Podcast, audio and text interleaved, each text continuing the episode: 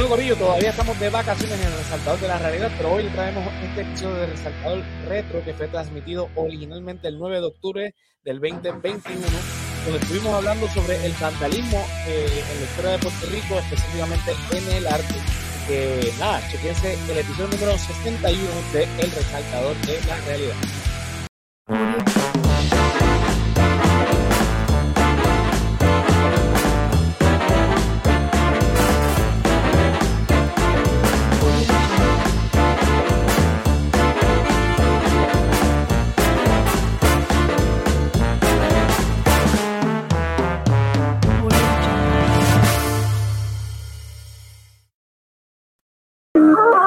Bueno, bienvenidos al episodio número 61 del Resaltador de la Realidad. Yo soy José Antonio Ramos Ortiz y aquí me encuentro con el Fefo. ¿Qué está pasando? Dímelo, Fefo. Dímelo, José, aquí encantado nuevamente de hablar con vos. Oye, eso, qué poético. Me quedó bonito, es el cansancio que tengo, el calor que tengo, pero estamos aquí un viernes más. Dime, ¿quién tenemos por ahí? Mira, por acá tenemos a Andrés Sanfeliu. El callito que está pasando, Andrés.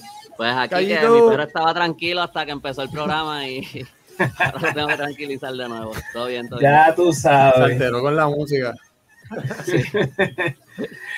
Pues mira, eh, vamos a arrancar entonces con el programa de hoy. Eh, ha quedado bastante expectativa en la gente. Eh, porque vamos a hablar sobre los vándalos de nuestra historia y el arte en Puerto Rico. Eh, ¿verdad? Esto a, a raíz ¿verdad? de unos artículos que nos envió Andrés. Eh, dímelo, Queen, ¿qué está pasando? Hoy sí está Oye, despierta. ¿eh? en los últimos dos episodios estaba dormida. Ajá. Tienes que bajarle al NyQuil. Sí, peligroso. Mira, este, nada, vamos a, a- a estar hablando ¿verdad? De- del hurto de, de obras de arte aquí en Puerto Rico. Eh, ¿verdad? El tema nos lo trajo Andrés para tocarlo. Y aprovechamos, ¿no? De, de- ¿verdad? Y hablamos de, del menosprecio que hay en Puerto Rico eh, sobre la historia sobre todo nuestra historia. Porque a veces conocemos más sobre la historia de otros países y la de aquí no sabemos un carajo. Eh, y si no, pues métase a la página del Boricuazo que él pone cualquier detalle bobo de nuestra historia y todo el mundo, wow, yo no sabía eso. Entonces, como que, en serio, cabrón, eso es algo como que básico de la historia de Puerto Rico, pero dale, no, no, no podemos hacer mucho. Eso es parte de, de nuestro sistema educativo, que lo hemos hablado aquí un montón. Pero nada, vamos a arrancar con. Mira, eh, dice Queen, el NyQuil es un palo cuando uno va a levantarse temprano para el work. Ay, Queen. Bueno, eh, mira, Andrés, eh, ya que tú subiste el tema, eh, háblanos sobre esto de, ¿verdad? Que cuando tú nos, nos hablaste del tema y nos enviaste los links, yo me sentí en, en una película de robo, de alta, así, tú sabes, tipo Ocean 12, que, que es la que eh, se van a robar la- allá al- en, el- en Francia. Los huevos Farbellé creo que era en la película. Y yo dije, ¿qué carajo es esto? O sea, esto también pasa en Puerto Rico, eso no, no pasa No, solamente en... Callito se fue bien fantasioso en el chat, nos dijo que, que se- eh, había una conspiración para robarse el velorio de allá del, del Museo Ah. de UPR. ¿Dónde Sí, la- iban a meter esa cosa? ¿En qué grúa van a meter eso? Ok, vamos, a- vamos a poner en contexto a la gente. El velorio de, de, de Oyer es, ¿verdad? De Francisco Oyer, si no me, si no me recuerdo. Esa obra de arte que está en el, en- el Museo de, de- de Arte y Antropología e Historia de la Universidad de Puerto Rico es literalmente toda una pared enorme de lo grande que es. Y eso es como un apartamento pequeño, si tú lo pones en el piso, uno puede vivir ahí. Bien cabrón, ¿verdad? eh? ¿Verdad? Así de grande es. Este, el chiste es que pues Andrés nos lo dice en el chat que no, que se quería robar y, y dice, ¿cómo, ¿dónde carajo lo iban a meter? Porque eso no es fácil de, disimular como para cuando uno se lo lleve. Y no, y no es como que cabe por la puerta de- de- del museo. No hay que romper, hay que romper, pero el, el museo está al lado de la avenida, allí de la, creo que es la Ponce León. ¿no? No, es yo, la yo pose me imaginaba como metiendo, tú sabes cuando, cuando, cuando en las películas los, los chamaquitos quieren ser adultos y se trepan uno encima del otro y se ponen el chaleco. Y yo imaginaba Sí. algo así con la- alguien saliendo con la pintura de- debajo de la camisa y como que no, no, no, todo bien, todo bien. No, yo no he visto el velorio, ¿qué pasa? Este, tienen que entonces inventarse una, una, una pistola de chiquitolina, entonces dispararle y ahí entonces reducirlo para poder Te sacarlo de ahí. Te fuiste, te fuiste. Bueno, es la única, es, eh, pensando acá como loco, es la única forma de sacarlo, porque imagínate. Bueno, vamos a ponernos serios y entonces vamos al tema. Dímelo, Andrés. Este, no, fíjate, tú sabes que yo creo que de la, de, de, la manera que, que, se que se roban las, las piezas a veces no, no, es en los marcos, es que las arrancan y los enrollan. Claro. Este, pero, digo, no debería estar dándole ideas a la gente. Este, pero. ya Hollywood se encargó de eso. Lo que pasó, yo, yo, creciendo, yo había escuchado algunos cuentos de algunas cosas porque mi abuelo me había contado de, de, algunas cosas que él se había enterado en su trabajo, como él me contó primero de, unas esculturas life size talladas en madera, como del siglo, ponle 18, no sé de cuándo eran, que cuando estaban restaurando Portachel y se las robaron de allí. Y también se robaron unos frisos que estaban en el altar eh, en, en Portacheli. Eh, pero pero nada, esto lo que pasó fue que cuando yo estaba eh, investigando de Pamangle, me, me, puse a investigar, esto fue como un wormhole porque yo me fui, yo estaba buscando solamente una universidad donde hubiera, donde algún lugar en Puerto Rico donde hubiera podido estudiar a alguien como en el siglo XVI en Puerto Rico. Y ahí llegué al convento de los dominicos, que fue la, como que la el primera institución educativa en Puerto Rico. Y por ahí entonces yo llego a la historia de la Virgen de Belén, que leo la primera mención de eso y leo toda la historia el libro donde yo lo estaba leyendo era como del 36 y entonces 32, 36, algo así. Y él habla, y, este, este historiador, historiador habla de, la Virgen de Belén y te incluye unas descripciones bien brutales. Y de ahí entonces pues yo me pongo a, investigar sobre la Virgen de Belén y rápido esa, esa, pintura que está ahí, esa es la original, esa es la que se robaron. Eh, esta pintura la, la hizo eh, probablemente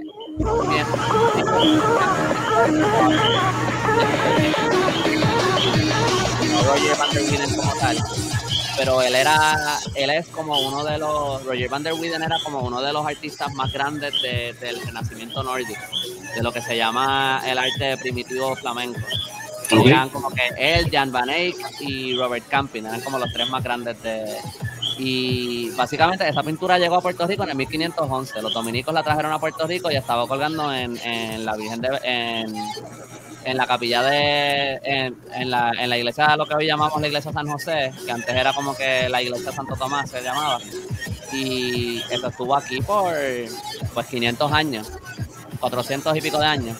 Y era como que esta pintura era súper, súper, súper importante. A esta se la adjudican los primeros milagros en Latinoamérica, eh, a esta Virgen, eh, a esto cuando, lo, cuando Abercrombie atacó en el 1797, que se hizo la, la famosa rogativa, como que esta procesión por San Juan, que tenemos la escultura en San Juan, fue cargando esta pintura rezándole a la Virgen de Belén y se la adjudicó como que el milagro de como que de la derrota de los ingleses a esta pintura.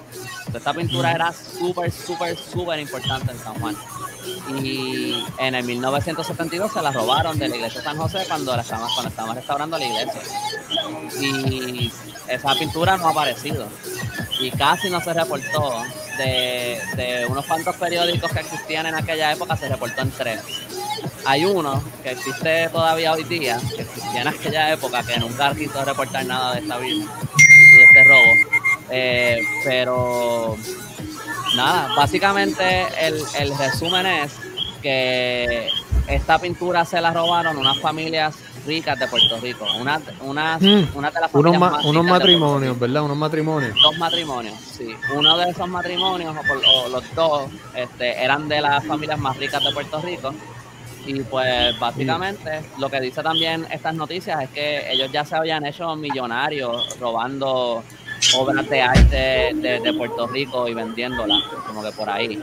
Eh, mm. So básicamente aquí hay como un mercado negro donde se roban un montón de estas pinturas súper, súper, súper valiosas.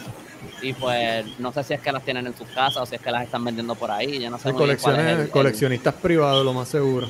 Ajá. Y entonces, pues todas estas pinturas no las, no las podemos ver. La primera que yo me enteré así fue esta de la Virgen de Belén, pero después así investigando me enteré de, de una, unas cuantas obras de Campeche que se han robado, unas de Oyer, este, aquí se, ha robado, se han robado un montón de artefactos este, indígenas. Yo tengo un libro que menciona que hay un guanín de Aguibaná, supuestamente ya. Esto no es, esto es lo que dice un libro, este, que no hay ningún ejemplo de un guanín en Puerto Rico. No hay ningún ejemplo de un guanín eh, taíno, yo creo. Eh, eh, pero yo leí en este libro que supuestamente había un coleccionista en Ponce que tenía un guanín de y, y lo que fue que se los robaron también. en algún momento. yo no sé si esta historia es verdad, porque hasta el autor en el, en el libro dice como que esto es algo que, que escuchó. Pero. Sí, es un, un bochinche histórico. Exacto, pero se lo creo. este, pero nada, eso es, o sea, es un problema súper grande en Puerto Rico. Eh, sí, yo había escuchado de artefactos arqueológicos, semí, este, eh, santos tallados, este, cosas así que se roban, pero pinturas como tal en Puerto Rico, óleo, pues la Virgen de, de Belén, este, con, con, el artículo que tú, tú, escribiste en tu página, no, yo desconocía de esto. Entonces, también en uno de los artículos que, que nos enviaste, eh, pasa más de lo que uno cree. En el 2008, 2009, 2010 se, han robado un montón de, de óleo. que, que, es en tiempo reciente, no fue que pasó el siglo pasado, eh, o sea, bueno, fueron, no en el siglo XIX, en el principio del siglo XX, fue en este siglo donde estamos viviendo hace par de, o sea, 10, 15 años. Y que sigue pasando aparentemente, por, y, y, más, ¿verdad? Lo seguiremos hablando más a detalle después cuando hablemos del Instituto de Cultura Puertorriqueño, pero pues no hay este, ningún interés de proteger este patrimonio por parte del gobierno ni por parte de la sociedad, vamos a hablar claro. Mira, hay una parte aquí que dice, en el 2019, un lote de obras de arte que sobrepasa los 100 mil dólares de los reconocidos artistas puertorriqueños Wilmer Colón, Wichi Torres, Luis González y Marco Alegría fue robado de la eh, Galería Coatí de Dorado. Y por ahí sigue, toda, ¿sabes? Toda esa gente, yo creo que todos están vivos. Sí, son, son artistas que están contemporáneos, que muchos de ellos están, sí, están vivos. Exacto, que hay una, algo de que pasaba antes. Había una estatua de Betances que se robaron, que yo no... ¿Cómo tú te robas una estatua de Betances de un parque sin que, sin que nadie te vea? Como que Sí, y se acuerdan de cuando se, se, robaron las gafas de estos Labo de, eh, eh, o de otro, era de la plaza de, las, de, de los salseros ahí en, en ah, Carolina. Tommy Olivencia. Tommy Olivencia y esto es Labo, sí. Eh, eh, y, y, lo triste es que fuera para capear perico que se las robaron. Sí, porque lo más probable fue para pa, pa, pa, vendiendo cobre y todos estos metales que, que, que se venden, que se roban y venden para eso mismo. Para. Bueno eso, eso denota más el, el desprecio de, de, la gente, ¿no? No, no, no solamente de, de, del, del, ¿verdad? Del, de, los, de la gente, del, de la elite, sino también del, de la, del, del populacho que, que, no, que desprecia eh, hasta cierto punto la historia, que no le interesa en lo absoluto la historia del patrimonio cultural de, de, su país independientemente de, ¿verdad? de la ideología que puedan tener, aquí hay un patrimonio, lo quieras llamar nacional o no, este, hay un patrimonio cultural que existe, que está ahí y lo estamos menospreciando.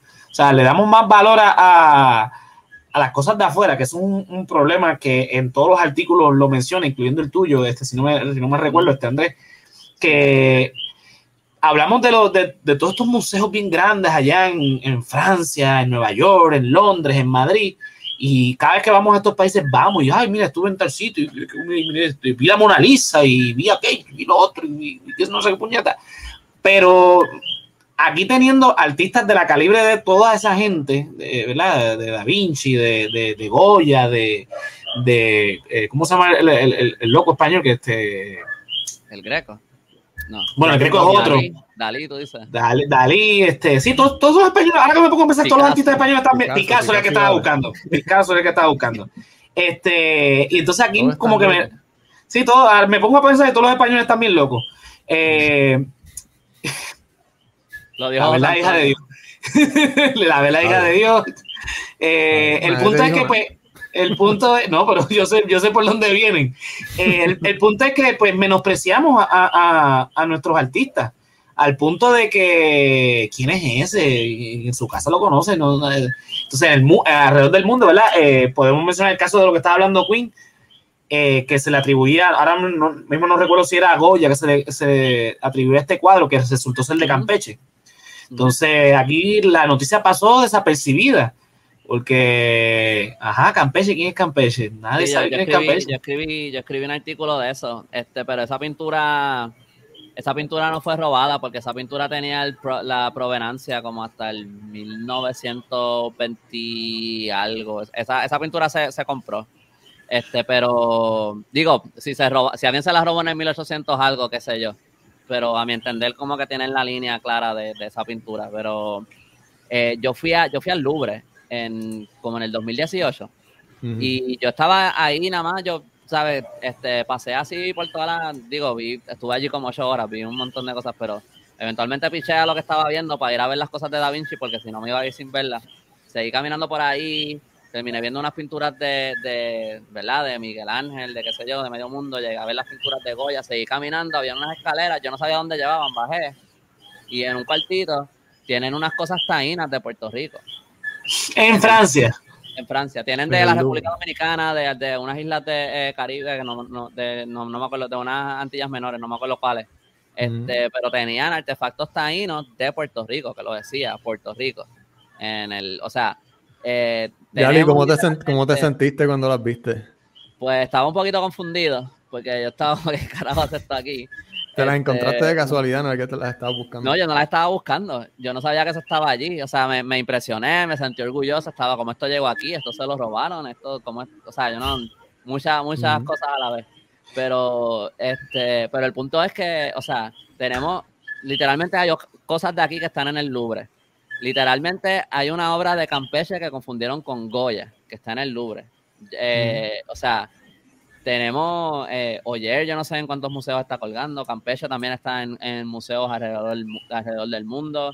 Y literalmente aquí teníamos una pintura renacentista europea que estaba, que cuelgan, como que estas pinturas cuelgan en, el Louvre, en, la Galería Uffizi en, Italia, que ahí también tienen un montón de pinturas de, Da Vinci, en, la Galería Nacional de Londres, en el Met en New York como nosotros teníamos una pintura de esa calibre, o sea, de, con esa historia vamos a decir, porque no quiero, aquí hay artistas a ese nivel, y han habido, pero como que, y, y, se las robaron, y entonces aquí no hay ni dónde ver esas pinturas ni nada, pues nadie sabe ni que existen.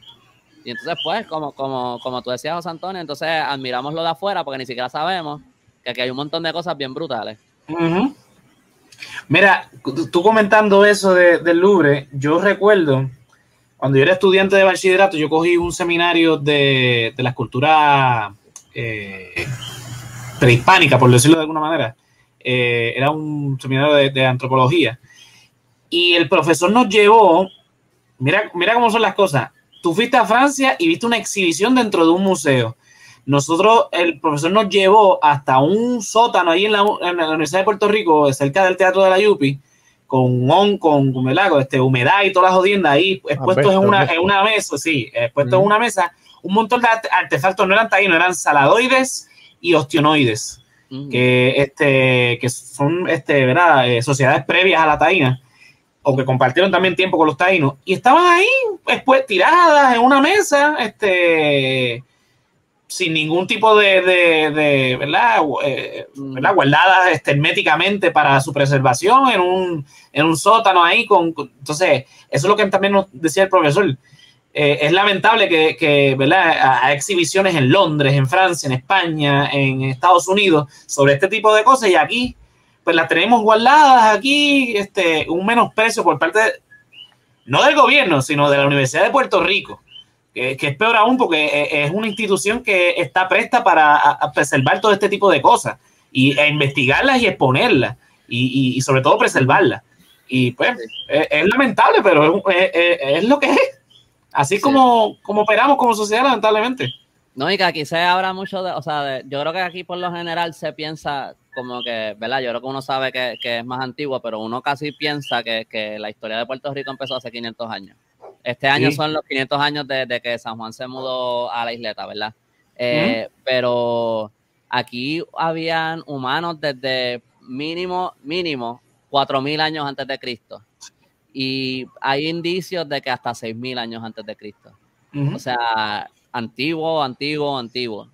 Mira, eh, falta un ejemplo. Eh, creo que es este Caguana, es el que está en, en, Utuado. El, el, pues, este, la primera vez que yo fui, yo fui de bien nene y lo vimos y estaba todo bien preservado. Toda eh, no hace un par de años salió un reportaje eh, del sitio en completo abandono. Eh, y, es un, museo pequeño, pues, tiene un, museo pequeño con algunos artefactos y hablan de la historia de, no solamente de los taínos, sino de culturas previas a los taínos, incluyendo a lo que se le conoce como los arcaicos o los prearahuacos, como lo están diciendo últimamente. y el ¿verdad? Eh, es un campo ceremonial que tiene un montón de batéis este, en diferentes partes del, campo. Eh, eso está ahí el abandono, la intemperie, sin ningún tipo de, protección. O sea, es este. no solamente el gobierno, es que como sociedad, yo creo que hemos fallado.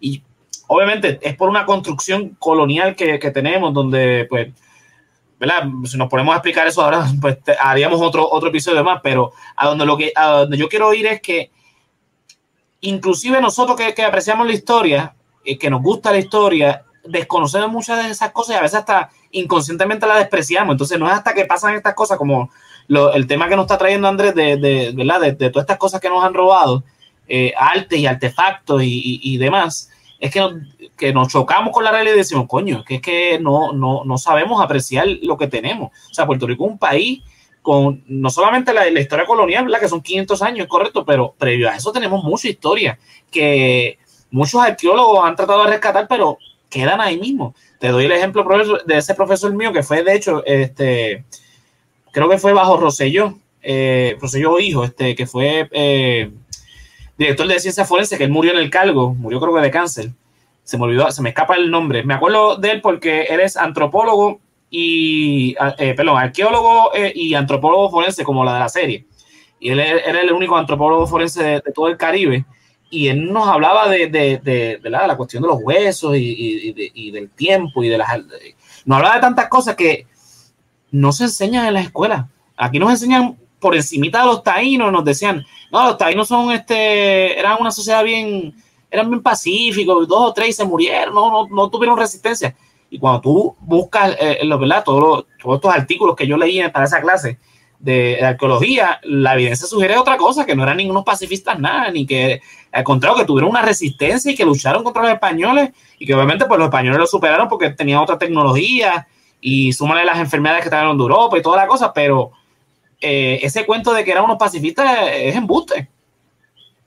Entonces, eso nos ha llevado, pues ese, embuste que nos siguen eh, metiendo en las escuelas, eh, lo seguimos repitiendo al punto de que que no, o sea, no nos interesa la historia porque vemos como que la historia de nosotros, ah, aquí no hay historia, aquí no pasó nada. Aquí... A ti nunca te ha dado que, estás como que caminando por San Juan y miras el morro y tú dices como que diablo, eso lleva aquí como 500 años y yo, uno le pasa por ahí, pichea. Ajá, sí, bueno, yo, yo, yo literalmente trabajo en un edificio que el año que viene cumple 500 años. Wow. Y entonces yo a veces cuando está así flojo y miro y me pongo a ver, coño, mm. todas las historias que, han pasado por este edificio. Y yo estoy aquí ahora trabajando, pero, eh, eh, o sea, es como que, y nos ponemos a pensar todo porque eh, es interesante, eso yo sé, el, el edificio donde yo este, trabajo, era una casa, una residencia. La parte de arriba era residencia, la parte de abajo era un establo. toda la gente que se tiene que haber muerto ahí. No, hay, de que hay fantasmas, hay fantasmas, porque yo en una fiesta de la calle San Sebastián nos quedamos y escuchamos ruidos y jodiendas y yo dije, es un fantasma. Los otros compañeros, cállate la boca es la cantidad de gente que murió donde los niños vuelan chiringa ahí enfrente del mar. Ajá, exacto, sí. Este... Las chiringas simbolizan los espíritus de ellos. Por donde te fuiste. No, eh, entonces, yo lo pienso porque yo, eh, porque me gusta la historia y, pero hay gente que no le importa un carajo. O sea, es como que, coño, Aquí no se promueve una, una, ¿sabes? La cultura, eh, el, ir a museos. Tú no ves a la juventud diciendo, que, que si nos tiramos para Ponce, y nos vamos para el museo. Entonces, eso no, no es una cultura que se promueve, eh, a menos que tú vayas a la universidad o que te guste, que tú leas por tu cuenta, pero cuando... yo creo que sí. Ajá. No, no, sigue, sigue, mala mía. No, no, me iba a tirar un chiste bien charro y ya, ya perdí el punchline, pero nada, cuando abran el, el, museo del reggaetón allí, pues, ¿verdad? Van a abrir un museo del reggaetón. Eh, eh, eh, mira, mira hasta dónde despreciamos nuestra historia. Y digo, y el reggaetón tiene, tiene una parte de nuestra historia, eso no lo vamos a negar. Pero le damos más énfasis a eso que a otras cosas que han pasado en Puerto Rico. O sea, vuelvo y repito, Puerto Rico tiene historia. Y no sé si a, Andrés a ti te ha pasado, pero a veces yo estoy hablando así con los panas o estoy en el mismo trabajo hablando con clientes y de repente pego a hablar de algo de historia que yo asumo es, es, es algo que conoce todo el mundo y todo el mundo se me queda viendo y me dice, coño, ¿y eso pasó en Puerto Rico? Y yo, Sí, entonces sigo hablando y me, de repente me siento el profesor de historia porque estoy hablando en una clase y todo el mundo atendiéndome y todo el mundo prestando atención. Y las mesas arrolladas sin, sin, sin las bebidas, los vasos vacíos. Ah, no, porque yo sigo haciendo los mojitos mientras te voy contando cómo fue que le, trataron de matar a Muñoz Marín ahí en el 50. No te apures. Te ganas la propina. Exacto. La, cuestión es que la gente realmente desconoce de la historia de Puerto Rico y no sabe. Y es porque. Y hablemos del. De, yo sé el caso tuyo, Andrés, pero yo sé que Fefo y yo, pues, estuvimos en, escuelas públicas. Este, y. no, yo estuve en, en, la. En la UPR, en la UPI. Ajá, pero eh, previo a eso. ¿Estuviste en escuela? Colegio, colegio. colegio privado, ah, pero no sabía esa. Desde cuarto grado. ¿Tú estuviste en la Yupi desde cuarto grado? Ojalá, no, no, no. No soy el niño genio. El... Vamos a dejarlo ahí. No, no, no, yo estuve en el colegio y después. Eh, pero vamos a ver claro: colegio de escuela eh, eh, pública en cuestión de, de clases estudiantes es la misma. Un colegio en Bayamón, ¿sabes? Que es casi una ¿Sí? pública sí, bueno, sea en Bayamón, sea en Ponce, eh, no, te van a contar la misma historia. Porque recuerda que los colegios privados aún así se, llevan, se dejan llevar por el currículo del Departamento de Educación de, Puerto Rico. Mm. Y vamos a hablar claro, el, currículo, y eso yo lo hice un, una, eh, una investigación en, mi bachillerato sobre esto, sobre el currículo de estudios sociales, precisamente para la clase esa que te estaba mencionando de, de, de las culturas indígenas. Y básicamente en los grados elementales te hablan de los taínos. Después en el intermedio te hablan de Estados Unidos, te hablan de, Europa, te hablan de Latinoamérica. En intermedia, en escuela superior, vuelven y retoman historia de Puerto Rico en el siglo XVIII.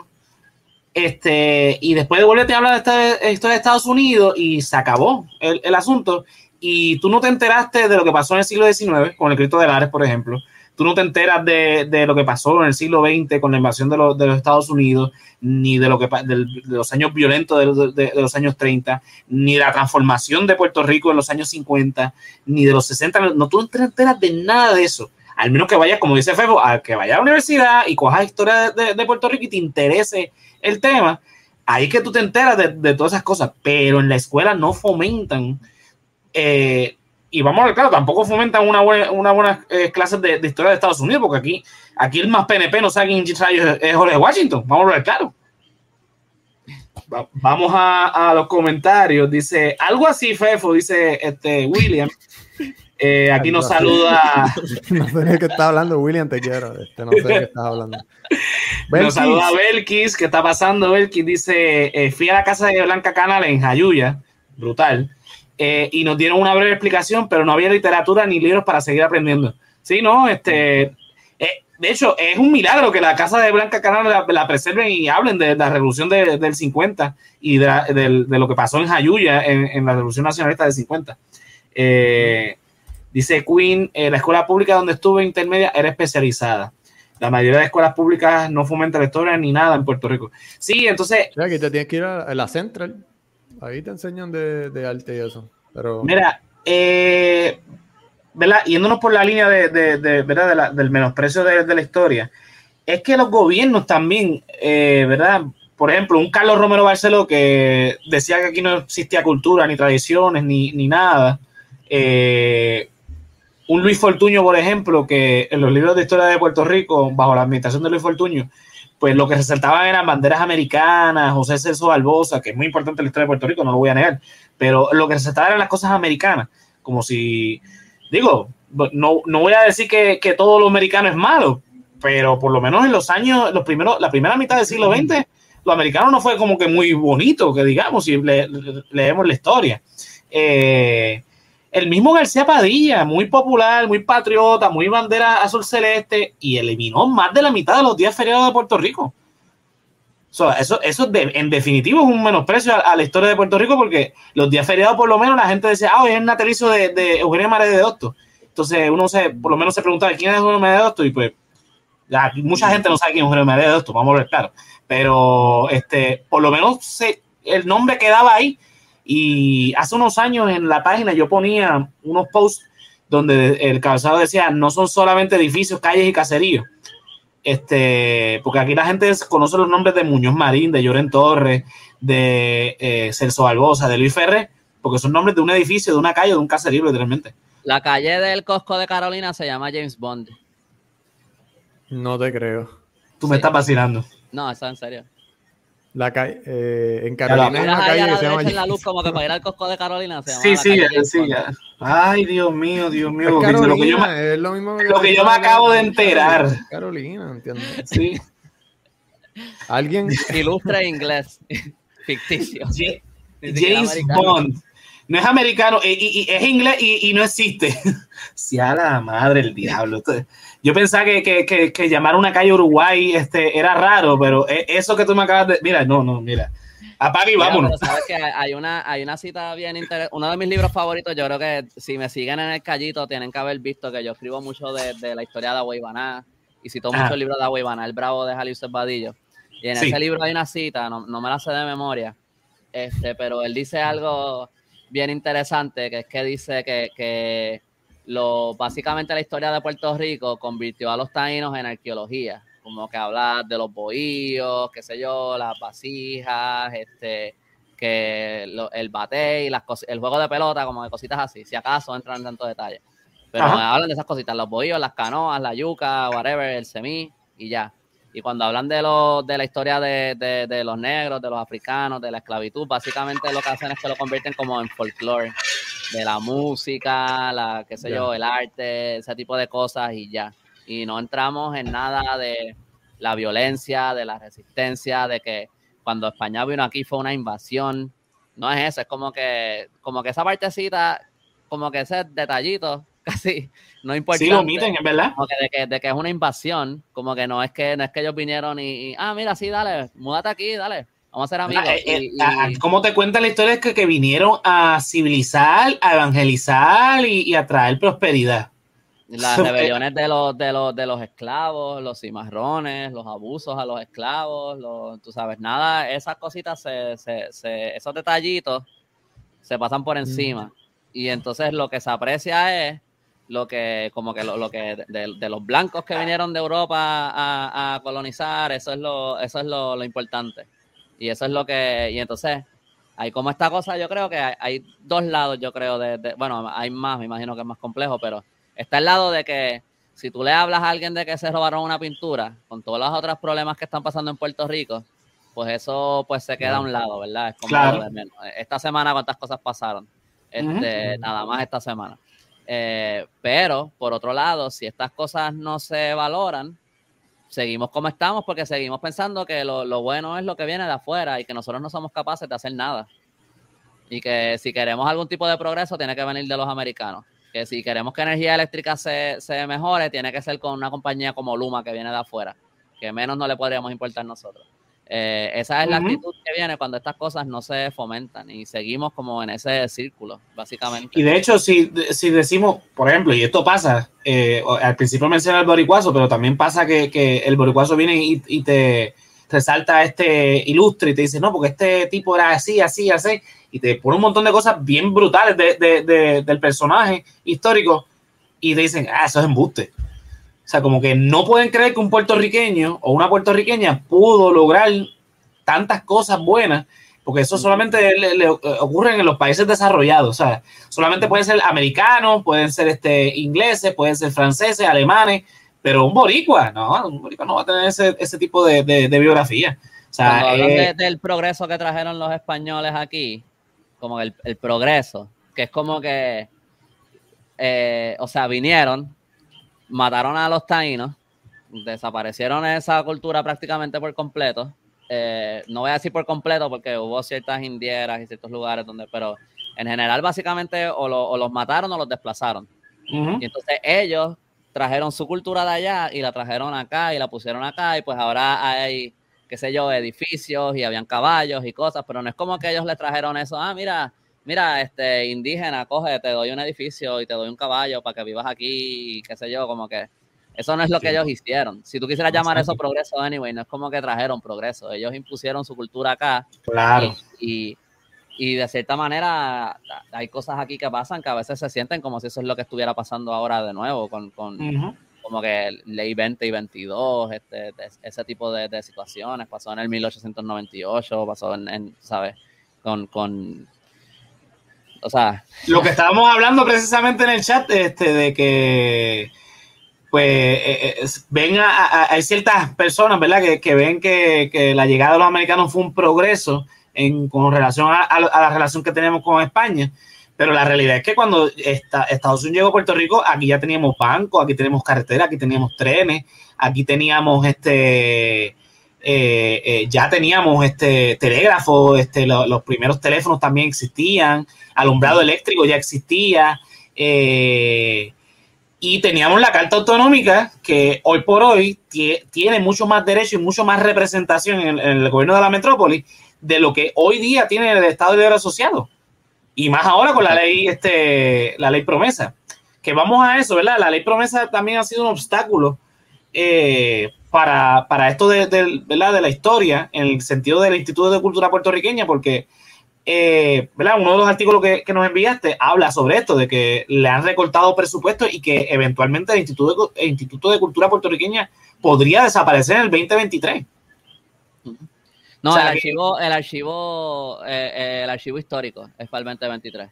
El ICP eventualmente, pero lo que está, lo que si no cambia el budget de aquí al 2023, el archivo general es lo que va, a cerrar. Y la, Todos los documentos eso sí que es una tragedia. biblioteca también. Sí. Exacto, exacto. Es una tragedia. O sea, porque el archivo general guarda la memoria eh, eh, de, de, nuestra historia en todos sentidos, porque en el archivo general no solamente hay libros de historia, ahí hay, están las películas, hay este, eh, programas de televisión, pues este, inclusive hasta recetas de, de, comida, o sea, ahí tú te encuentras de todo en el archivo general. Y, y es, o sea, si perdemos eso, nos perdemos como país. O sea, eh, eh, eh, los gringos habrán ganado por fin entonces en el proceso de americanización y los PNP contentos porque ellos están locos por, por americanizarnos. Exacto. El Puerto Rico sin puertorriqueño. Este, exactamente. ¿Y ustedes, ustedes no piensan a veces así, que tal vez también la condición colonial de nosotros nos hace más susceptibles a que pasen todas estas cosas? Porque otros países latinoamericanos este, se aferran mucho a su cultura, a su arte. Pero nosotros cuando crecemos no nos enseñan eso y, les hago una pregunta. ¿Ustedes sienten que el arte, de todo el arte que hemos hablado, lo sienten como que es de ustedes? ¿O como que es de alguien más? Yo lo siento como que es de alguien más. Como que eso realmente no es mío. No, no, no crecí eh, como que sintiendo cariño por estas obras, ¿entiendes? En mi eh, caso particular, ¿verdad? Como esto tiene que ver más bien, no, no, tanto por la educación que recibe en la escuela pública, sino por la educación que recibe de parte de mi familia, pues sí siento un aprecio y siento un, un, apego a este tipo de cosas. Pero yo comprendo totalmente lo que tú dices porque lo que yo veo a mi alrededor, o sea, mis amistades, mis compañeros de trabajo, es precisamente eso. No hay un apego, no hay una identificación de que eh, eh, eso es, es nuestro. Y, y, es una realidad. No sé, es el caso de Andrés, ¿verdad? yo creo que hay, como una, un, si yo pienso en, los, en los americanos, eh, cómo, ellos, estoy generalizando aquí, pero hay como una actitud, yo creo que bien, que mi vida eh, no, es, no es exclusivo de los americanos, pero mi vida de países que son como que potencias alrededor del mundo, que yo creo que la gente por lo general se sienten que como que los derechos se los merecen, como que lo, lo el, eh, una, una obra de arte americana en un museo o algo así, eso es algo que ellos se merecen y que eso merece estar ahí y que si eso se lo roban, eso es importante, ¿entiendes? Porque eso es de nosotros, no, no mío personalmente, pero eso es del país, tú sabes, como que, y, y nosotros aquí no tenemos eso, y yo creo que eso viene de esa cosa colonial un poco, eh, no, maybe no es totalmente por ser colonia, pero sí, sí a lo mejor la parte que no sea por ser colonia es porque no somos una megapotencia del mundo. Que no tenemos esa cosa de que, mira, estas obras de arte son de nosotros, del país, y nosotros nos merecemos tener eso de vuelta, ¿entiendes? Como que esas cosas valiosas son de nosotros. Eso yo lo aprendí. Como que pues se las robaron, ah, es que aquí en Puerto Rico se lo roban todo, pues mejor que se lo lleven porque aquí no las cuidan, qué sé yo. Eh, siempre es como que, también es otro problema. Exacto, esa precisamente era mi línea, porque esto yo lo vine a aprender. Yo soy artista y yo cuando entré en la universidad fue que yo vine a apreciar todo lo que era arte puertorriqueño. O a mí no me criaron con ese, Exacto. ese valor por el arte. Eh. Aquí no hay un sentido de propiedad, no hay un sentido de que esto es nuestro. Y por eso es que, por ejemplo, las plazas públicas, los edificios, todo está, este, ¿cómo te digo? sin cuidado, de, sin mantenimiento, porque no nos importa. Eso es de alguien más. Y no hay un sentido de, de, de mira, esto, una plaza pública está hecho con fondos públicos, quiere decir que son fondos de que sacaron de tu bolsillo, de tus impuestos, pues es tuyo. Más allá de que es algo de Puerto Rico o de como, colectivo de sociedad que debes tener un sentido de, que, mira, este país, este, este, este, este, esta tierra es nuestra y la debemos eh, cuidar, más allá del patrimonio de, cultural que, de lo que estamos hablando, pues ese sentido no existe en Puerto Rico. Aquí no hay, y eso... No, y que, lo, vemos, eh, lo, vemos, normal, como estaba diciendo Cayito al principio, eh, que gente de dinero, gente de poder adquisitivo, tenga estas obras, ya sea comprándolas en el mercado negro, que se las roben y las vendan, pero es como que uno lo ve normal, como que, ah, pues este doctor tiene una colección privada en su casa y pues mira, mejor que esté con él, que esté por ahí, que se la pueden robar o se puede quemar el ¿sabes? Y eso para mí está mal. Y by the way, yo, hay, gente que sabe quién, quién se roba estas cosas. Yo no las sé, a mí no me las... No yo, pero yo no estoy in como que en ese grupito, pero yo sé que hay gente que sabe quién tiene estas obras, o por lo menos algunas de ellas. Sí, como que tú, yo no quisiera entrar a la casa de los Fonalleda a ver qué rayos tienen ahí en el sótano. Pues, pero, pero uno no, pero, pero la verdad es que la gente que sabe no se mete con ellos. ¿Entiendes? Claro, porque son gente que sí. Son gente poderosa. Yo no sé quiénes son, pero claramente son bien poderosas. 100, 100 del 72 para acá, que son eh, 50 años, desde que se robaron la 49 años desde que se robaron la Virgen de Belén y todavía no ha salido a la luz pública el nombre. Imagínate cuán poderoso tiene que ser la persona para que, para que claro. Este, de verdad que y, y, eso entonces eh, eh, ahí lo que entonces denota es la arrogancia de la élite en Puerto Rico la arrogancia de la élite, entonces el menosprecio del populacho que decía al principio. Mira, voy a este comentario rapidito. Dice William, eh, si Estados Unidos para ese entonces Puerto Rico hubiese estado mejor hoy día. Eso es un poquito difícil de contestar, Willy, porque, como te digo, en ese entonces a Puerto Rico estaba mucho mejor de lo que fue entonces la transición, pero uno no podría eh, eh, saber en, a ciencia cierta porque justo ahí en la transición entre España y Estados Unidos, pues pasó el huracán San Siriaco que destrozó a Puerto Rico. Entonces, terminó una guerra eh, España, que si hubiésemos quedado con España después de esa guerra, pues obviamente está, eh, España quedó devastada. Eh, después entonces pasó San Felipe, San Ciprián, entonces es difícil saberlo. Ahora, dado a lo que estaba en ese entonces con lo que tenemos hoy día, uno podría pensar que bajo España, si estuviésemos con España, quizás estuviésemos un poquito mejor. Yo no diría que, mejor, pero en cuanto a, en cuanto se, refiere a, derechos y poderes, hoy día con el Estado de Asociado y desde que están este, los, los, gringos en Puerto Rico, tenemos un comisionado residente que tiene voz y no voto. Y tiene voz por una reforma que se hizo en el Congreso, porque originalmente este, Puerto Rico no tenía eh, voz ni voto. Era un señor que iba allí este, y decía, hola, soy de Puerto Rico, y chévere.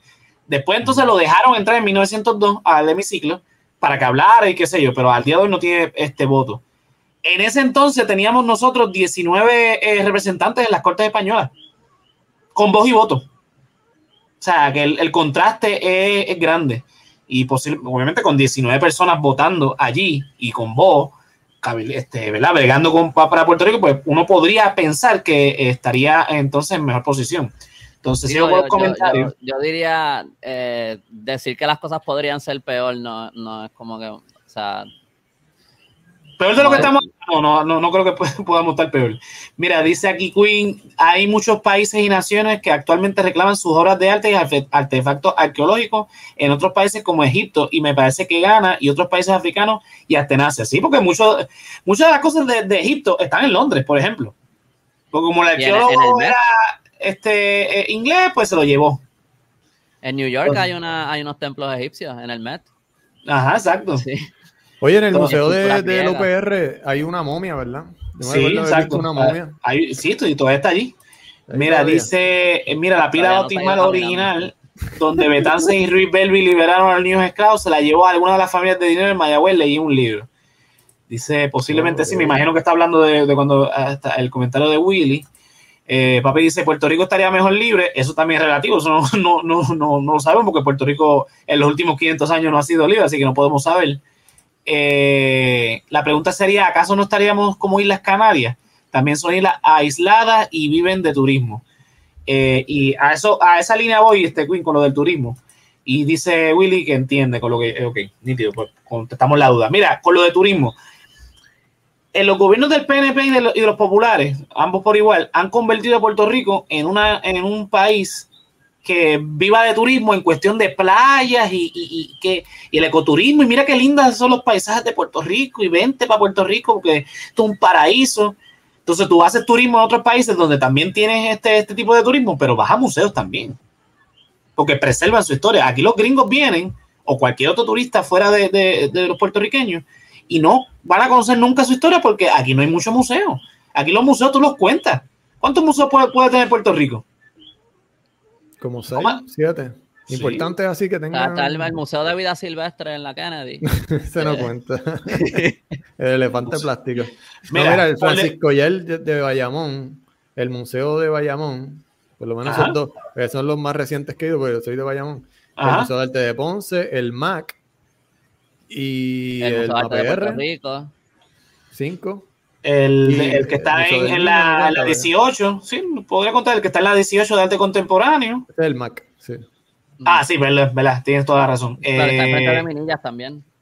el mapa. es el Museo de Arte de Puerto Rico. El Museo de Arte de Puerto Rico. Sí, ya, no, ¿qué más? Que el, el de Ponce. El Museo del Niño. Museo del Niño, el Museo de, de- de Historia de Ponce, porque está el de Arte de Ponce y el de Historia de Ponce, son dos. Mayagüez tiene uno, pregúntale, Queen, en, en- ¿qué hay en Mayagüez? Este, la el, de la, el de la Universidad de Puerto Rico, que tampoco es tan grande. Ah, Creo bueno, que hay uno en la, pero es en, la, importante. en la UPR de calle, y creo que hay uno de. Este, Ok. El, el de Ponce de, de, de- el, ¿cómo que se llama? El, de- el que es de, de- de indios también, este. Ay. Ah, bueno. Tibet, sí, está Tibet, Ah, exacto, este, Tibet. sí, sí. Digo, hay unos Sí, cuantos ¿no? museos, ¿no? Este, Mira, pero- en este. Mira, papi dice que en todos los, en todos los pueblos tienen museos. Sí, hay un pero son museos pequeños de, de la historia de- y no. O sea, no. Ok, con ese comentario, papi, eh, eh, eh, tú sabes, porque tú fuiste al del Are y, y el, el Museo de Are ni siquiera tiene una foto de José Feliciano, que es del Are, que es una gloria de este país, imagínate, el, el desprecio que tiene la historia de Puerto Rico. Digo, hay par de- hay- yo, yo diría esto, hay, hay par de Mm. museos, lo que este, Sí, pero yo- lo que no hay es como un museo que tenga como que obra como que histórica, ¿entiendes? Que tú puedas ir y ver como que una colección de obras de Campeche y obras de Oyer. Estaba la Galería Nacional, Que está este, cerrada. pero ya no está, pero como que no hay un museo donde tú puedas ir a ver como que la trayectoria del arte a través de los años, porque la mayoría de las cosas en el Museo de Arte de Puerto Rico son contemporáneas. El Museo de Arte Contemporánea está en el nombre, que son contemporáneas. No todas las obras en el Museo de Ponce son de aquí. Eh, Hay obras de Ajá, exacto. Pero aquí no hay como que un, un museo así de verdad que, que vaya toda la historia de, de Puerto Rico. El Museo de, de la UPR es bien pequeño. Este, Y hay una Pues, parte que está bueno. cerrada por culpa del tren urbano.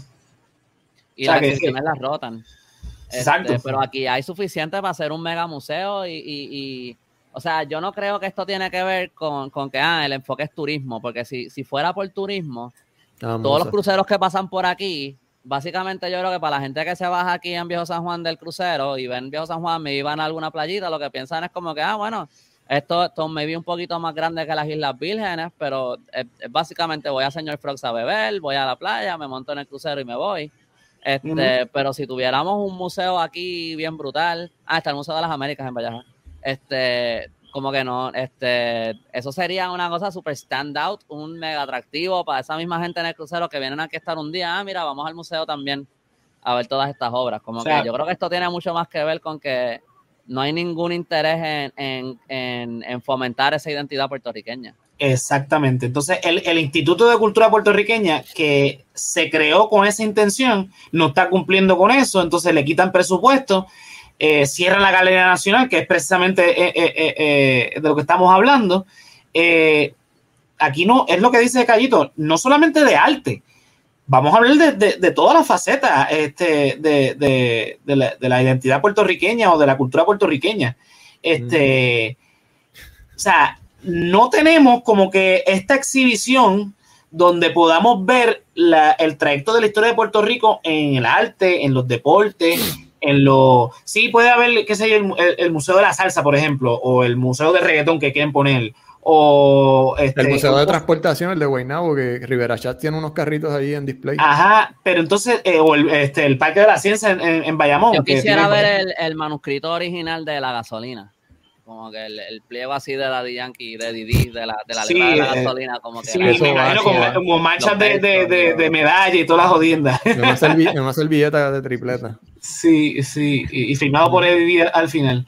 Eh, a lo que voy es que pues no hay museos así tan grandes que pudiésemos, pudiésemos tener como el, eh, el, el museo de, de- que mencionó ahorita este eh, Andrés de, de ay, el de Nueva York. Eh, el Met, el Met. el- a mí me encanta el, el Met. Met, el, el- el de Francia, el de- o sea, son museos que, que pudiésemos tener aquí en Puerto Rico, porque tenemos suficiente eh, material arqueológico, por ejemplo, de, de los taínos, y tenemos suficiente información para eh, dar un recorrido no solamente arqueológico, sino histórico de, de- de los taínos y de las culturas previas.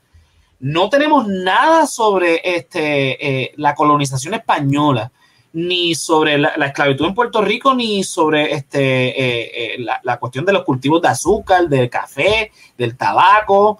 Eh, no tenemos Bueno, tu, tu nada. papá acaba de decir que en todos los pueblos hay museos. Hay Y museos. Queen, y Queen acaba de, de decirle un montón de pueblos con más de uno, dos, tres museos. Digo, y, y están también, o sea, hay otros tipos de museos. No serán como el museos Morro es un mainstream, museo, pero San serán Cristóbal es un museo, la Ajá, son museos, pero ahí es donde voy. Eh, Eh, Andrés dijo ahorita que estuvo en el de Francia ocho horas.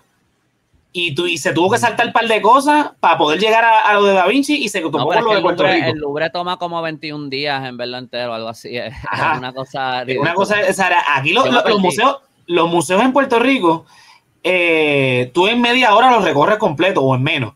¿Cuánto tú te tardas en recorrer el, el- el- el de la Universidad de Puerto Rico? ¿10 minutos o menos? Ah, no, yo No, me tardo mucho porque yo me puse a leerlo todo. Este, Claro.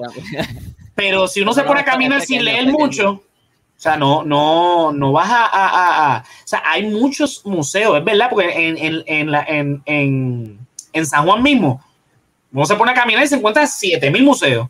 Pequeñitos, eh, algunos museos ni siquiera son de cosas que tengan que ver con Puerto Rico. Y, tam- y, y donde voy, no hay una fomentación en la cultura puertorriqueña de apreciar lo que es puertorriqueño. Y es donde voy. Es lo que dijo ahorita Andrés. Hablamos de los taínos y nos limitamos a lo arqueológico. Hablamos de, lo- de, de- los negros y nos limitamos a, la cuestión de la música, de la bomba, la plena. Hablamos de, los españoles y pues quizás nos, nos- limitamos a la danza, al cuatro y a, los cañaverales y al, al- al café qué sé yo, qué rayo. Aquí hay historia hay mucha historia, porque aquí no hay un, un museo de, de- de historia de la televisión, de la radio y, y del cine. ¿Por qué no hay historia, eh, museos del teatro? O va a haber uno de, de- de reggaetón, chévere. Que by the way, la segunda película con sonido que se hizo en el mundo se hizo en Puerto Rico. ¿El qué tú dices, perdóname? La segunda película en que se hizo en el mundo con sonido, que no fue muda, de- del mundo entero se hizo en Puerto Rico. Y eso no lo sabemos, ¿eh? Yo no lo sabía. Y leí Yo no un, lo sabía. y yo, y- yo leí un libro de historia del cine puertorriqueño y no, yo no recuerdo haber leído eso. Es un dato que, que- que deberíamos como puertorriqueños saberlo. ¿Te acuerdas del nombre de la película? De, de- de una, una obra que se perdió, se descubrió recientemente. Sabía que, se sabía que existía, pero esa película se había perdido. Se descubrió como en los últimos como cuatro o cinco años. Encontraron una copia en Los Ángeles. Este, pero fíjate, hasta, hasta tripeándose. By the way, a, a mí me gusta el reggaetón, pero como que si tú lo, yo, yo tengo un pana que, que se casó con uno de mis mejores amigos. Este, su esposa es alemana y entonces la boda fue en Alemania. Y fue, ese viaje fue cuando yo fui al Louvre. No es que yo me paso viajando todo el tiempo. Pero, Uno de esos viajes Pero- pero- anuales que haces para el Louvre. Ajá. no, no. La, la- la- única vez que fui. Pero que, pero que yo, este, yo le estaba preguntando, me acuerdo en un momento, como que, como que cuál era la música alemana, como que así, como que la que era popular allí, que fuera como que alemana. Que si era rock, techno, que si había otra cosa, qué sé yo. Y ella me estaba hablando como pues hay un poquito como música electrónica o algo así, pero en verdad lo que se, como que se escucha como que la música pop de, de Estados Unidos. No es como que.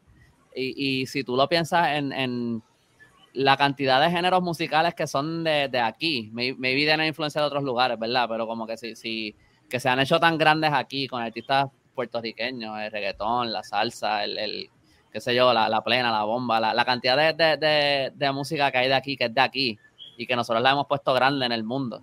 Hasta eso es algo que la gente ve con, con menosprecio, como que como sí. este, o sea, se pueden robar todas estas obras de arte y seguimos teniendo un impacto en, el mundo a, nivel de, del arte al día de hoy. El, el, comentario que dije ahorita de José Feliciano. José Feliciano nació en Lares, en el Museo de, de, de, Lares no hay ni una foto, y eso me lo dijo papi mismo, que fue con José Feliciano precisamente, y no hay ni una foto de, de, de, hecho, creo que hay una, una un banner o algo así, el, el, el, pueblo donde nació el cieguito del área, una cosa así. O sea, haciendo la, la, la gloria que es José Feliciano. Pero no vayamos lejos. Ahí, pero no lo voy a hacer. no nos vayamos lejos. Ricky Martin, por ejemplo, que sabemos con una gloria eh, eh, puertorriqueña que ha recorrido el mundo entero. Es como que uno más del montón para los puertorriqueños. José Feliciano se ganó dos Grammys como en el 69, mm. algo así. Grammys, no, no, existían los Grammys latinos. O sea, Exacto. no estamos de Latin Grammys. Se ganó dos Grammys como en el 69, 68, algo así. Sí. O sea, el tipo, el tipo es una eminencia en la música americana. Y aquí es como que, ah, sí, este, chévere, José Feliciano, está bien, ah, está bien. Tipo que canta ahí con una guitarra y ciego. Como una de sus canciones eh, eh, fue número dos en los charts de la época, que no eran, los Billboard no existían todavía, pero en el, en el, o sea, records que a lo mejor rompió ahora Bad Bunny será, pero como que eh, lo puso él. Despacito, despacito le dio la vuelta al mundo y y aquí lo odiamos. Aquí lo odiamos. Bueno, pero es que ya al que le gusta llegó el punto ya la odia. Sí, llegó el punto en que aborreció. Vamos a ver claro. Sí, pero, pero... pasa lo mismo con estas cosas que las aman por un tiempo, después las odian y después las aman de nuevo. Hubo un tiempo que todo el mundo se estaba tripeando aquí a New Reeves todo el tiempo, este, y después ahora lo aman de nuevo, y eso pasa con todo el mundo. Yo no, yo no dejé de, de, de amar a Keanu Reeves, pero a mí me no, yo tampoco, yo tampoco, pero a él se lo tripeaban mucho. Este... Mira, este, voy rápido a los comentarios que ya estamos en la hora para ir cerrando. Este, lo escribí, no lo, no lo diré. Dale. Eh, dice acá, mira, eh, no es conveniente eh, guardar la historia, ese sistema es una mierda. Sí, obviamente Puerto Rico no, ciertos sectores de, del país pues no le conviene fomentar y, y, que la gente conozca su historia. Dice William, ¿hace falta fomentar el patriotismo? Yo creo que el patriotismo, no tanto el patriotismo, porque eh, eh, uno no tiene que ser patriota para este, ¿cómo es? apreciar el arte y la cultura y la historia puertorriqueña. Así que eso no, yo, yo pienso. algo que yo añadiría ahí, pensando en la otra pregunta que, que, hizo, este, yo creo que, digo, esto es, obviamente es especulación porque uno no sabe, esto son preguntas hipotéticas, pero una diferencia que yo creo que habría a lo mejor entre el, cambio de, estar bajo España y estar bajo Estados Unidos, yo creo que a lo mejor nos valoraríamos más como país eh, si hubiéramos seguido bajo España, yo creo. Porque yo creo que desde que llegó a Estados Unidos hubo una campaña bastante grande de, menospreciar nuestra historia y tirar hay unos libros de historia de Paul G. Miller que son un... Eh, de verdad eh, es bastante vergonzoso. Mira, eh, precisamente, él, yo, eh, Willy, te contestaste la pregunta, dice, o no se fomenta gracias al sueño americano, o sea, Estado 51, sí, definitivamente, no se fomenta porque mientras más, más apego tú tengas a los gringos, pues, ¿qué vas a tú querer de lo, de, lo que es puertorriqueño? Entonces pone Queen por acá, no quieren, no quieren dar dinero, hay ganas de hacer esos museos, pero no hay billete ni apoyo. Sí, ni la gente, ni el gobierno, ni, o sea, hay ciertos sectores, gente quizás como nosotros, lo que estamos aquí comentando, lo, nosotros que estamos aquí hablando, que tenemos interés y, tenemos ese, eh, eh, eh, esa, esa, cuestión de querer preservar nuestras cosas para que futuras generaciones conozcan lo que, es, lo que era Puerto Rico, lo que es Puerto Rico, lo que puede, lo que puede ser Puerto Rico. Pero mm, somos quizás los menos, lamentablemente. Eh, dice aquí, papi, el boricuazo es el museo rodante y no lo he visto más. Hace tiempo que no se ve en, en, por lo menos en, internet sí se ve. En Facebook él acá rato está comentando, pero en los medios tradicionales hace tiempo que no se ve. Eh, lo de Ricky es por homofobia y lo de José es hable, ableism. Ableism. Ableism. Sí, sí, estaba leyendo en español, así que Eh, acá lo quemaron, hello. Eh, me imagino que lo del. Se ha lavado los gringos, coño. mira, mira, vamos a cerrar con eso. Yo creo que el, el, el, episodio hoy lo, lo, lo, traímos, ¿verdad? por la preocupación de, de, Andrés de que se roban el arte en Puerto Rico y aquí nadie, ni chiji, ni chía, ni, jajaja, que pasa desapercibido totalmente esa, esa por ejemplo, esa, esa obra que estábamos mencionando que se robó en el 72 y el día de hoy todavía eh, no ha pasado. Si tú lees la historia de cómo se lo robaron, eso fue tipo visión imposible, tú sabes. Eh, fue desde adentro, fue eh, y nadie sabe cómo fue que se la llevaron y es una cosa que parece de película. Y al día de hoy ese crimen no se ha, esclarecido. Entonces, también es que no hay interés por parte ni del gobierno. Dejaron una astilla. Una astilla. Lean el artículo del Callito, lo pueden conseguir en el callito.com este, y ven este el. Yes. Y, ¿verdad? Descubren todo ese. Que by the way, el. Sí, el dato curioso que la Virgen de Belén también se le conoce como la Virgen de la Leche. Porque estaba amamantando el. Porque no, no has ponchado la foto de la Virgen. Y estamos hablando sí, yo la ponché, la, ponché ahorita. La ponché, fue lo primero que ponché. Con eso. Ah. ah, bueno, pues ahí la tienen nuevamente. Campeche hizo, un Campeche hizo un montón de copias de esa pintura. Este, eso, o sea, esa, pintura inspiró a Campeche un montón. Eh, tuvo un. Esta es una de las de Campeche, ¿no? Que está inspirada en esa misma. Creo que se llama igual, eh, la Virgen de Belén. Sí, la Virgen de Belén. Este... esa es la versión de Campeche. la Virgen de la Leche también se la dice. Sí. Sí, tu chiste te, te está saliendo mal, pero no sé. Esto me, me, me, imagino una maestra de historia enseñando esto en high school y Fefo comentándole eso a la maestra como cinco veces. Pero Missy, esa es la bien de la leche. Sí, Fefo, está bien. ustedes son los que se están riendo, yo no me estoy riendo. Eh, sí, está, bien, Da, tiempo, da tiempo de poner la, la foto del, de la isleta. Sí, vamos a ponerla y explicarla. Ah, sí. Mira, aquí tenemos una foto que nos envió este Andrés. Dice, eh, eh, se ve la isleta de San Juan, se ven dos parcelas, eh, una en color amarillo, que es la parcela A, y otra que es la parcela B, que es en color verde, que es donde están precisamente los edificios del, Instituto de Cultura Puertorriqueña. Entonces, esto va relacionado con, ¿verdad? con este edificio que voy a ponchar aquí, que este edificio es del Instituto de Cultura Puertorriqueña y bajo la administración de García Padilla, este edificio se vendió para hacer un hotel. Eh, y esto se concretó bajo la administración de Ricky Rosselló. Eh, lo último que supimos que el contrato estaba en revisión y es precisamente quizás por esto que dice la, imagen. Dice, la parcela B no tiene títulos individuales para cada edificio, plaza o calle. Es un solo título para toda la parcela B. Cuando se cambia el uso para una propiedad, se cambia para la parcela completa. Se podría privatizar el cuartel de Vallajá en la Casa Blanca, la Casa Rosa, la Liga de Arte, la Galería Nacional, el Centro de Neurobiología y la Escuela de Artes Plásticas. Esto no es solo sobre el Instituto de Cultura, dice el, eh, la foto. Eh, eso está relacionado con. Eso lo compartió un, ingeniero en el. Ay, eh, eso lo compartió un ingeniero en el, en el grupo de historia de, de, historia de Viejo San Juan, que lo corre la historiadora Carmen Alicia Morales. Por eso como que, o sea, eso, es legit, pero eso nunca salió en ningún periódico ni nada, como que eso...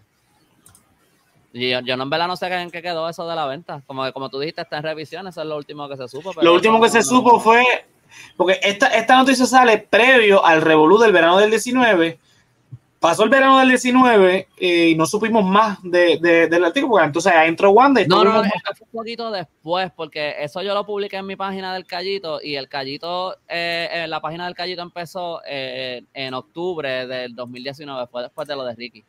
Así que. Así entonces, lo de la venta de, del edificio del instituto.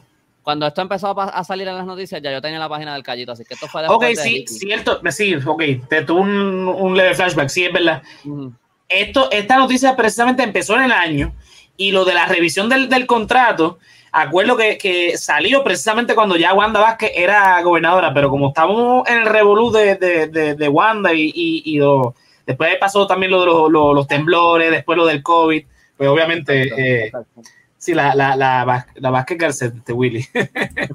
Mira, vamos, vámonos, porque seguimos hablando y no... Callito, ¿dónde te podemos conseguir, Andrés? Este, pues me pueden encontrar en elcallito.com, ahí pueden ver, leer mi blog de historia, ahí pueden encontrar el artículo de la Virgen de Belén que escribí, este, También pueden leer el artículo que mencioné de, de, la, de la pintura de Goya y Campeche. Este, me pueden encontrar en Instagram eh, bajo eh, el underscore callito. También tengo una página de Facebook. Me pueden buscar también de la misma manera. Eh, y tengo un canal de YouTube. Eh, y mi libro, que siempre se me olvida y Fafo me lo recuerda, Ramitas. Ramitas. Lo, lo pueden conseguir en, en Libro 787 y Amazon. Creo que ya no quedan copias en The Bookmark por ahora. Tengo que llevar más. Eh, Ya lo saben. Dímelo, Fefo, ¿a ti dónde te podemos conseguir? Me consiguen como el hombre lobo en Instagram. Ah, me consiguen también Resaltador Comics, que son los cómics que hago con Josian de sátira política. Y me consiguen en Instagram y YouTube con el Spectro Show, que es el, el show de anima, el podcast animado que tengo con Jonathan Rivera. Zumba. Mira, al resaltador de la realidad lo puedes conseguir en www.elresaltadordelarealidad.com, donde entras en Facebook, Twitter, Instagram y YouTube. Ahí consigues todo nuestro contenido. Eh, este podcast, el resaltador de la realidad en formato audio y video, lo consigues ahí en la página. Ahí te lleva a todos los proveedores de podcast como Spotify, Apple Podcast, Google Podcast, Breaker, entre otros. Ves mis blogs de, que publico para el resaltador de la realidad. Ves también los cómics de, de, de Fefo de Resaltador Comics. Y por supuesto, ves también eh, y, y escuchas el Resaltador Geek, que es el otro programa que tenemos los jueves. Eh, mira, no, si nos quieres apoyar para crear más contenido de calidad, en www.patreon.com slash el resaltador de la realidad, los tiers comienzan desde un pesito mensual y consigues eh, contenido extra que grabamos aquí live para ustedes y este otros contenidos que vamos a estar publicando próximamente. Mira, si no nos puedes apoyar en Patreon, puedes entrar a la página www.resaltadordelarealidad.com y cliqueas en tienda y te consigues, mira, una gorrita como la que tengo yo ahora mismo o una camisa como la que tiene la chica. Si no, mira, las tenemos tazas, tenemos stickers, tenemos este mousepad, tenemos un montón de cosas. Básicamente con los diseños de El Hombre Lobo. Así que yes. entra por ahí y llévate una camisita, un sticker, lo que sea. Te lo llevas ahí en www.elresaltadordelarealidad.com, cliqueas en tiendas. En tienda. A mí me consigues en todas las redes sociales como José Antonio RO91 en Facebook, Twitter e Instagram. Y todos los jueves, como ya mencioné, en el Resaltador Geek. Ayer estuvimos hablando con los muchachos eh, sobre todo lo que ha pasado en el mundo geek. Y por, eh, por supuesto del trailer de Matrix que estrenó esta eh, semana. La semana que viene vamos a estar hablando de otras cositas, así que pendientes al Resaltador Geek en Facebook, Twitch y YouTube a las 9.30 todos los jueves. A nosotros nos consiguen la semana que viene a la misma hora aquí en Facebook, Twitch y Facebook a las 9 de la noche. Hablando de qué, no lo sé, porque en Puerto Rico pasa cada bochinche cada día y pues los revoluciones son todos los días y no sabemos a veces de qué escoger, de qué hablar. Así que nada, nos vemos hasta la próxima semana. Eh, llévatelo.